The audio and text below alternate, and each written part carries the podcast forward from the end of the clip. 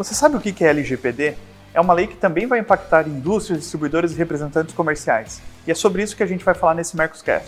Começa agora Mercoscast, o programa dos representantes e gestores comerciais de sucesso.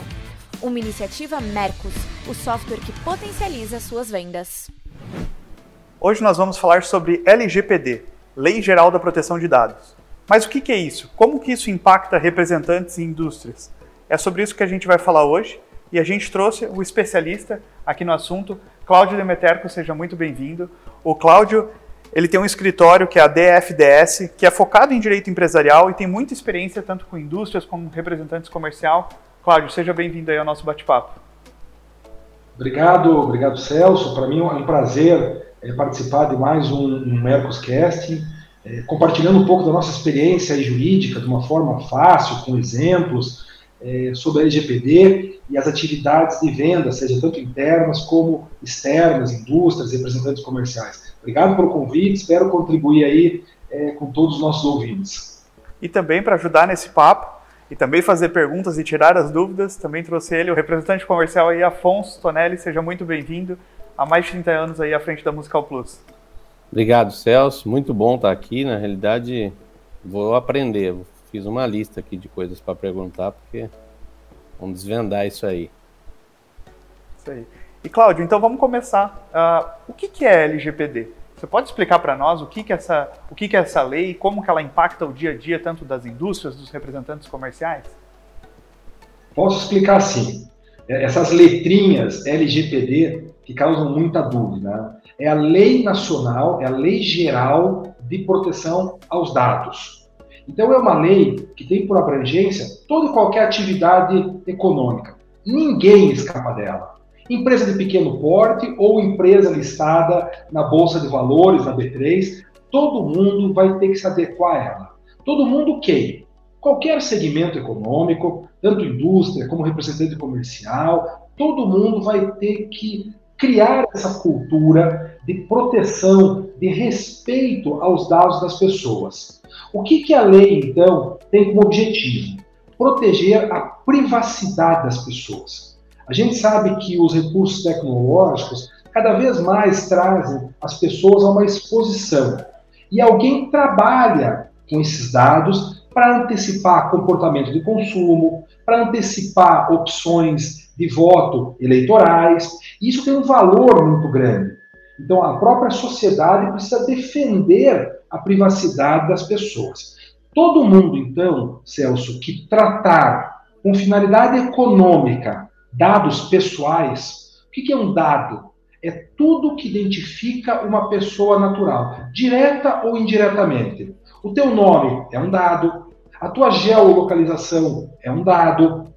Tudo que identificar uma pessoa, seja eletronicamente ou não, portanto, aquele relatório físico que o representante comercial tem, que não está, por exemplo, numa planilha de Excel ou num sistema, numa plataforma informatizada, ele também está submetido ao LGPD. Todo mundo que tratar dados, ou seja, identificações de pessoas físicas, naturais, diretos ou indiretos, está submetido à regra da LGPD. Esse é o objetivo da lei: cuidar da privacidade das pessoas. Não tem opção seja grande, pequeno, seja da indústria ou do varejo, todo mundo vai ter que se adequar às regras LGPD. Então, se você ainda não conhece o Mercos, o Mercos é um sistema de vendas e e-commerce B2B mais prático e completo do mercado. Então, te convido a testar o nosso sistema. Acesse mercos.com/teste grátis.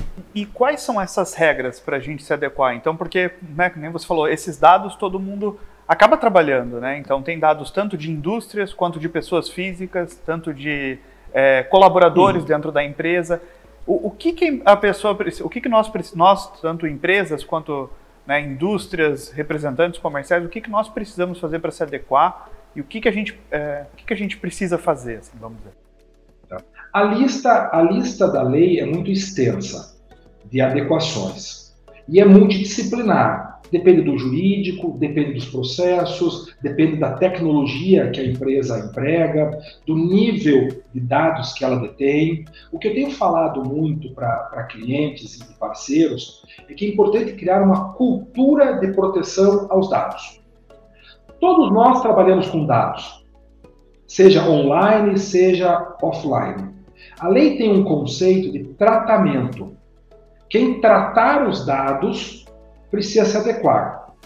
Como é que se dá o tratamento? Se dá com um controlador, quem tem o poder de disposição desses dados, geralmente quem capta, classifica esses dados, arquiva, registra e também tem a possibilidade de deletá-los, e os operadores, geralmente que prestam serviços para os controladores. Eu tenho esses dados na nuvem, o meu provedor é aquele operador, que é um prestador de serviço meu, que foi contratado para armazenar os dados. Então, o conceito de tratamento de dados é muito amplo.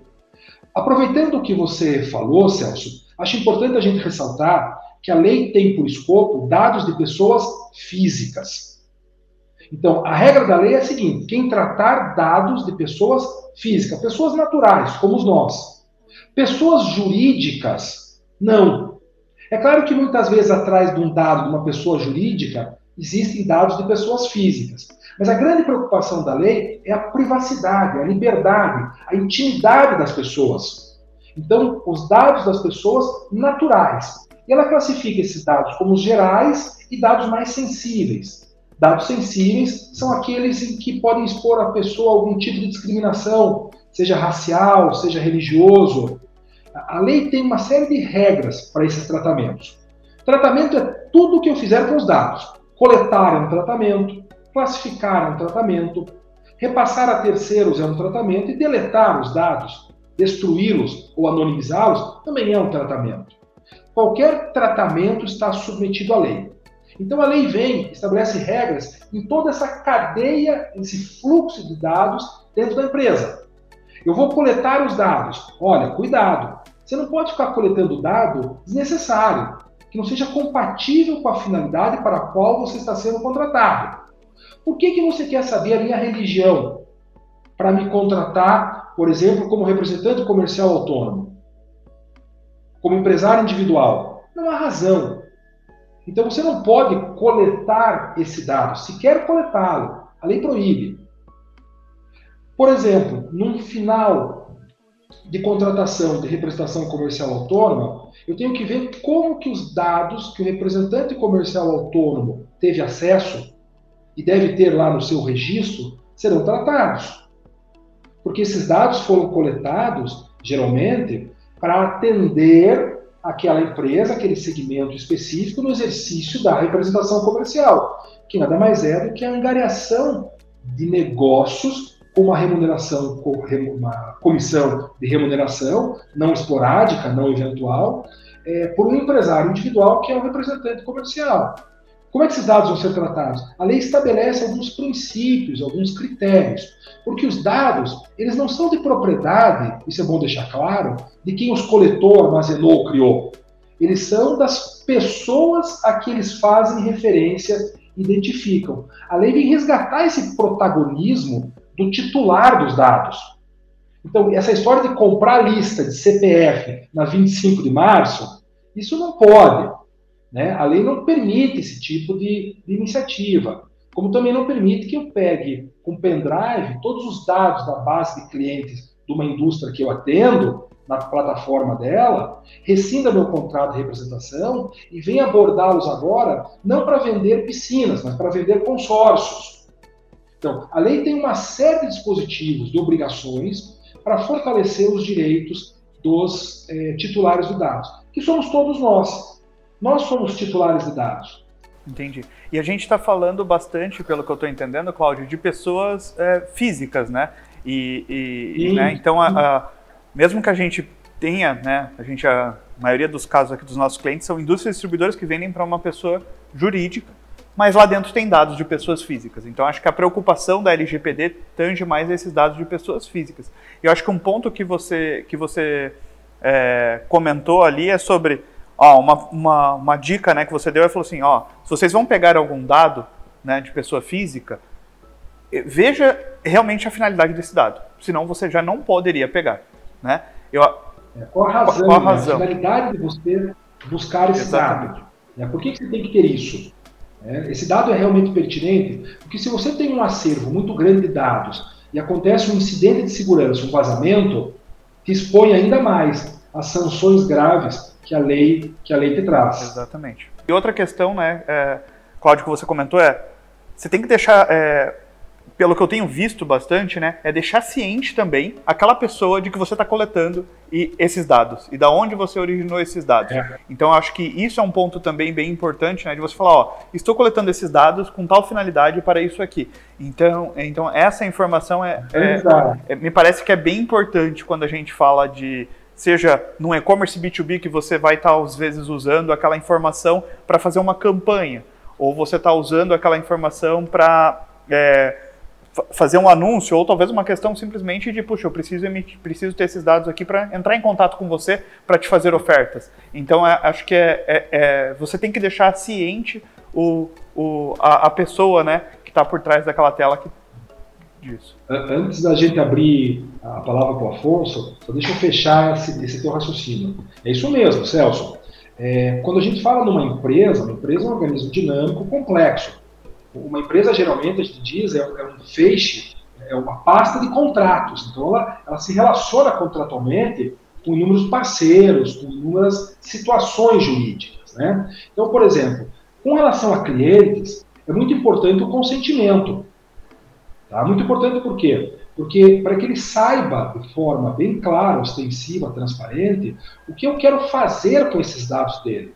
A lei veio mudar uma cultura do tratamento de proteção a dados no Brasil, seguindo o modelo europeu, já consolidado lá, do Regulamento Geral da GPDR.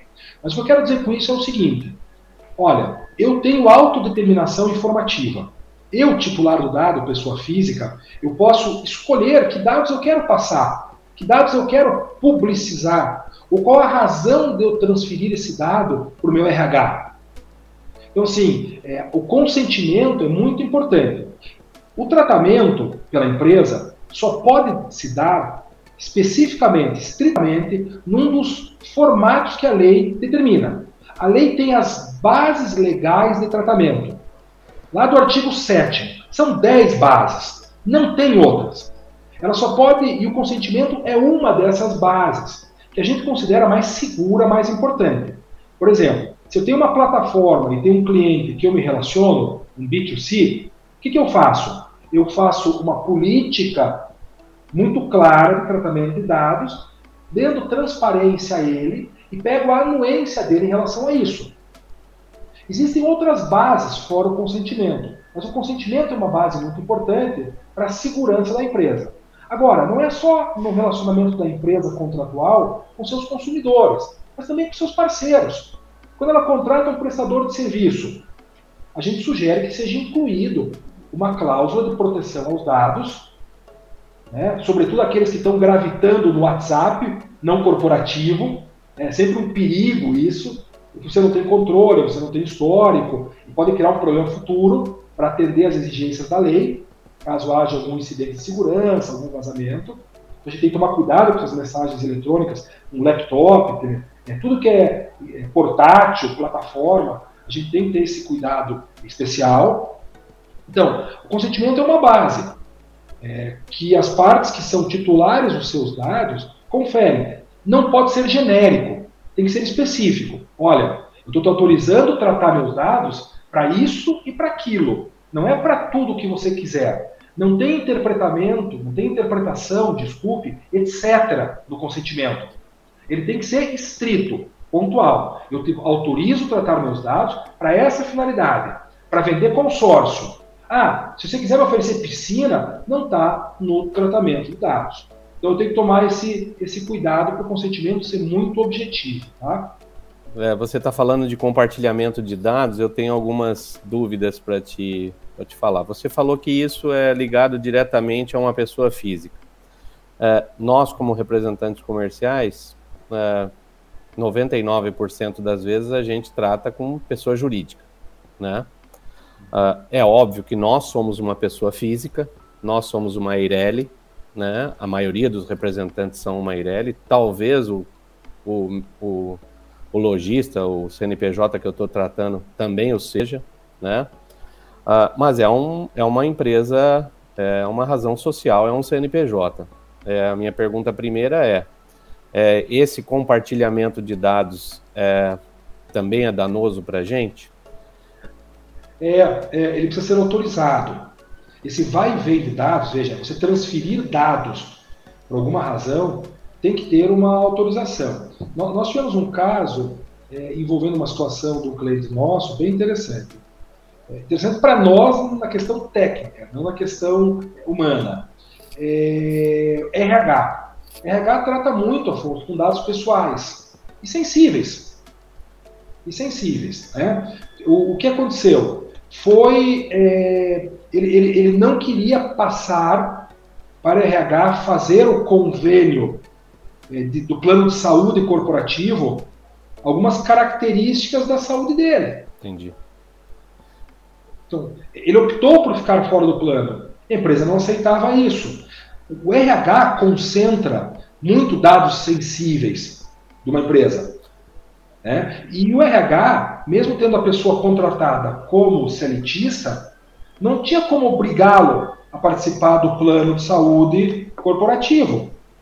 Ele, ele, ele renunciou a esse benefício e ia se submeter a um plano pessoal individual para não revelar alguma condição de saúde que ele não gostaria e também que não era impeditiva ao exercício da função para a qual ele, ele estava contratado. Me diga uma coisa, doutor. Uh, no caso da gente, que o, o, que geralmente me preocupa, sinceramente, é que nós somos uh, intermediários ou nós somos, como se diz, nós somos copiado aberto num e-mail uh, de uma inadimplência de um cliente, né?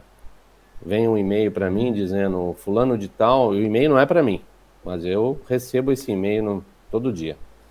Uh, cliente fulano, você está com uma duplicata atrasada do dia tal, vencimento tal, pague hoje, que senão vai a cartório até o dia tal.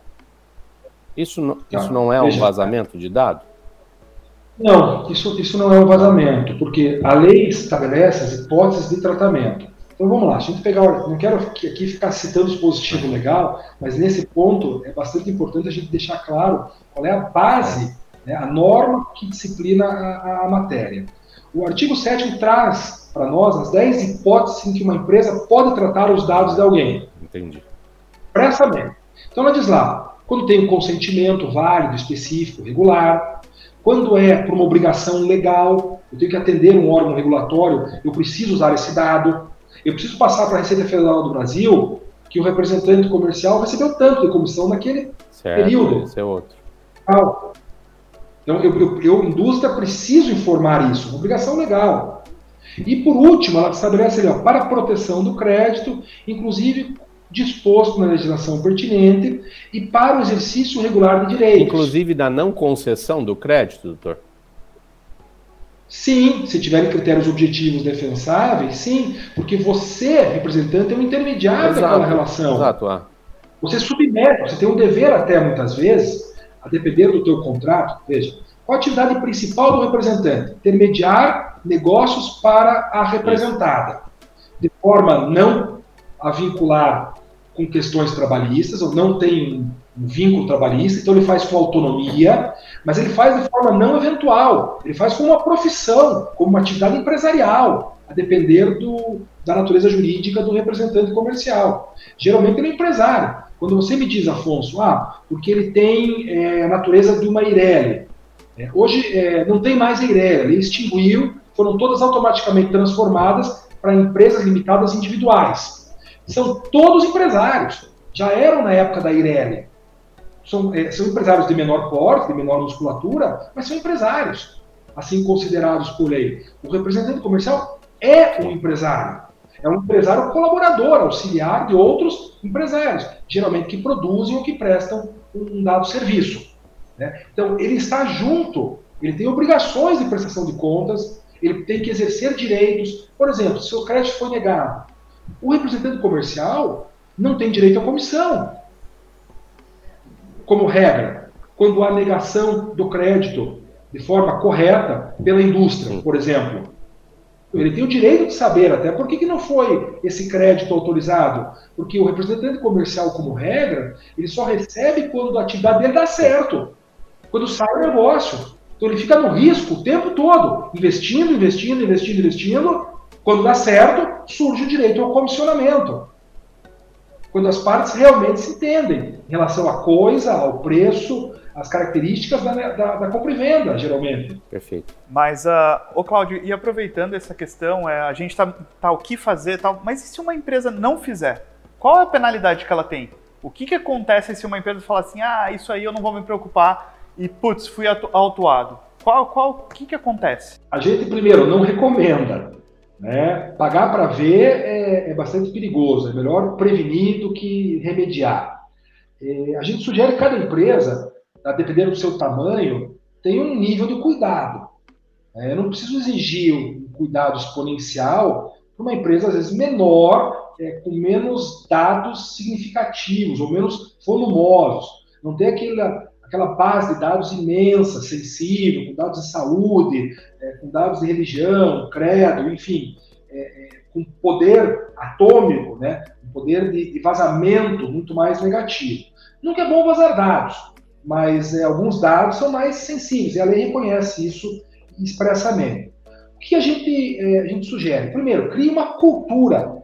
Eu sempre gosto mais de falar do aspecto positivo do que negativo. Vou falar das consequências ao final, tá? Mas a gente sempre fala, olha, cria uma cultura de proteção aos dados, porque o elemento humano no incidente de dados geralmente é o mais significativo. É alguém que copia os dados, alguém que deixa vazar, alguém que não sabe a importância desse cuidado é, à intimidade, à privacidade das pessoas. Alguém que não tem esse reconhecimento. Então, treine seu pessoal, é, crie uma política é, expressa de respeito aos dados e, mais do que isso, desenvolva uma cultura organizacional de proteção aos dados. Se nada disso der certo, você pode ter problemas.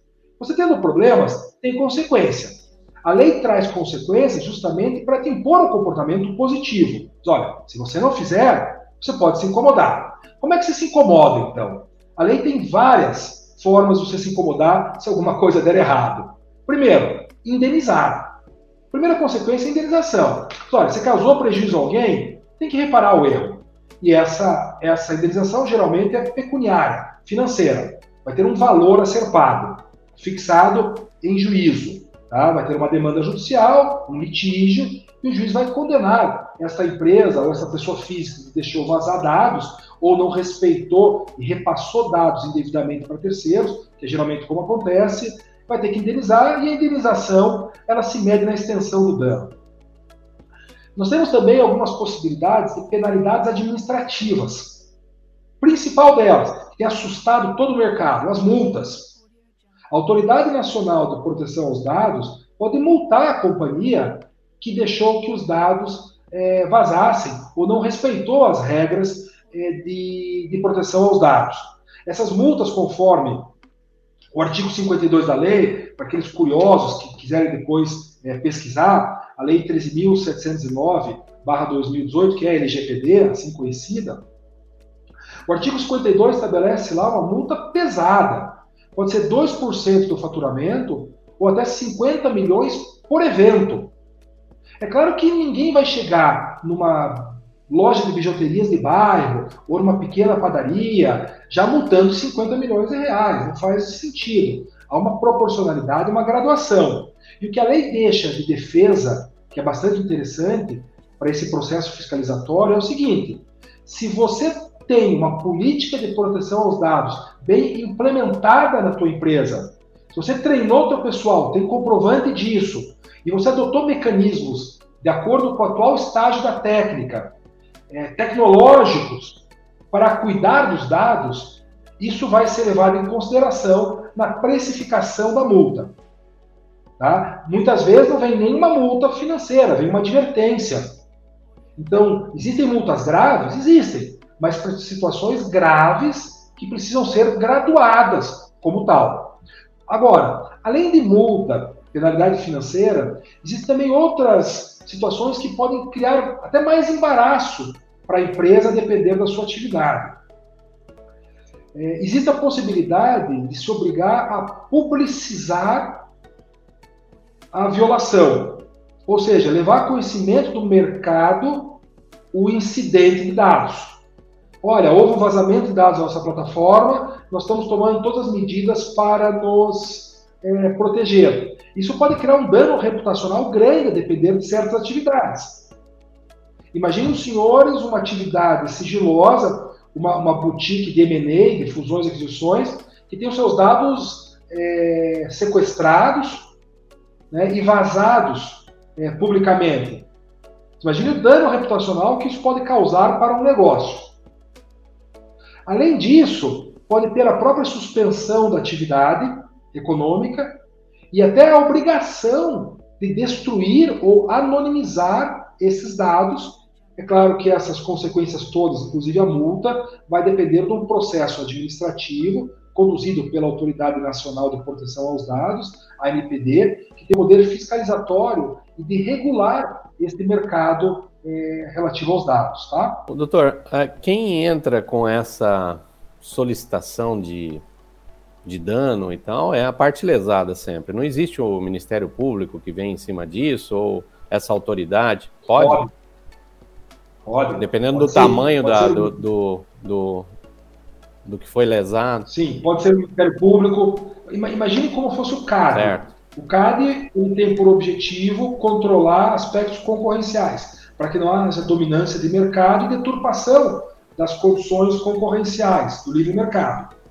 Imagine que o CAD pode atuar por denúncia, um concorrente pode denunciar, e às vezes até um concorrente que faz a mesma prática elisiva, já, já tem muitos casos aqui no escritório, o concorrente faz a coisa errada e denuncia que o seu é, adversário de mercado está também praticando a mesma, a mesma coisa. É, pode ser é, uma iniciativa, um ofício judicial de um processo, um juiz manda apurar, pode ser uma atividade fiscalizatória de iniciativa do próprio órgão. É, imagine, é uma situação muito similar a uma Anvisa, a um CAD. A NPD tem o mesmo poder fiscalizatório regulatório no que tange a dados. Só que os dados estão espalhados em todas as manifestações humanas hoje e econômicas. Então vai ter uma força muito grande aí de controle e fiscalização, Afonso. Não, beleza. É, é, é uma. É, tem, tem, que se aprofundar, eu acho que tem que procurar um especialista, né? Eu acho que esse, a gente deu um pontapé inicial aqui, é, falamos dessa importância, acho que trouxemos alguns pontos importantes aqui. Falamos que pô, é uma, essa lei é, pessoas, é, é dados de pessoas físicas, então repense os dados que você está olhando de pessoas físicas, né? Claro que um vazamento de dados, seja pessoa física ou jurídica, é preocupante e você tem que tomar esse controle. Mas aqui tange principalmente a isso. A gente citou alguns casos práticos ali, né? De informação entre o representante comercial e a indústria e a transição dessas informações e o que que. E, e como isso não, não, não tem o problema, porque a informação ali faz parte dessa transação que ele está intermediando. Então isso não, não, não, não não tem esse, esse risco de estar tá compartilhando essa informação entre a indústria e o representante, porque é parte da transação.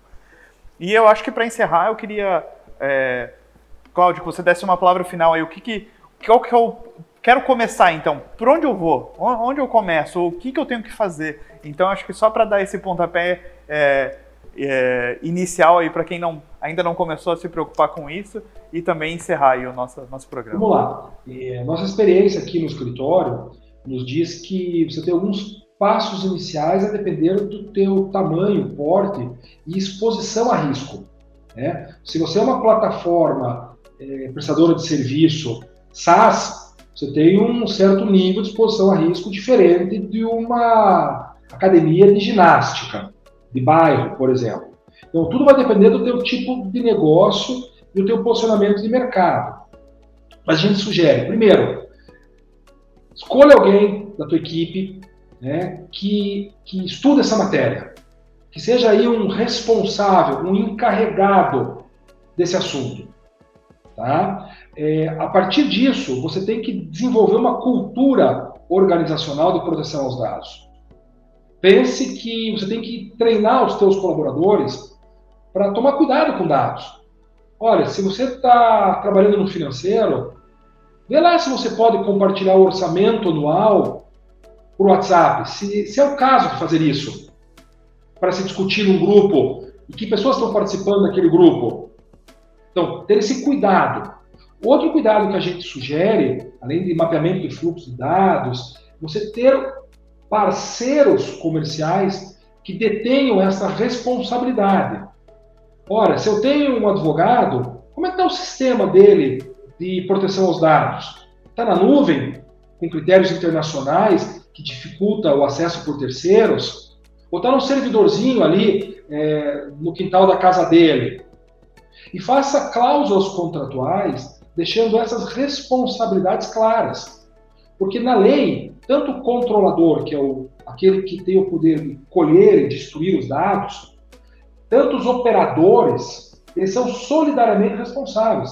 É como, é como se dá no direito do consumidor. A lei define, um dos dois vai ter que pagar a conta, depois eles se acertam entre eles. Então é bom deixar cláusulas contratuais com os seus parceiros muito bem claras, definindo isso. Eu sugiro, tenho sugerido nos contratos de representação comercial autônoma que nós trabalhamos aqui no escritório, cláusulas específicas de LGPD. Olha, isso é tão importante, porque até quando uma empresa hoje é negociada, ela é comprada, é, existe dentro da DD, da Due Diligence, que é feita geralmente previamente, influencia muito no preço que os sócios vão receber pela companhia. Hoje tem empresas especializadas em Due Diligence de dados, para saber o grau de exposição que o comprador daquele negócio vai ter em relação à LGPD. Então, o que eu sugiro? Antes de qualquer coisa, a depender do teu negócio, é preciso se inteirar sobre o LGPD, construir cultura organizacional sobre o LGPD, bater na importância e contratar uma equipe multidisciplinar, envolvendo aí processos, governança, envolvendo jurídico e envolvendo tecnologia. É só assim, com, esses, é, com essas especialidades juntas reunidas na mesa, que você consegue um bom escudo protetor e consegue o quê? atender não as exigências da lei, mas atender os objetivos da lei. O objetivo da lei é proteger a privacidade das pessoas e criar um ambiente de negócios, criar um mercado como ambiente de trocas que seja harmônico para um desenvolvimento correto, eficaz, justo, respeitando os princípios os valores da Constituição, que tem, por último, a importância da privacidade, e da, do respeito às informações é, das pessoas. Acho que é mais ou menos, em rápidas palavras, esse o caminho. Um roteiro bem singelo, a ser aprofundado ou não, a partir do grau de exposição e a partir do tamanho da empresa interessada.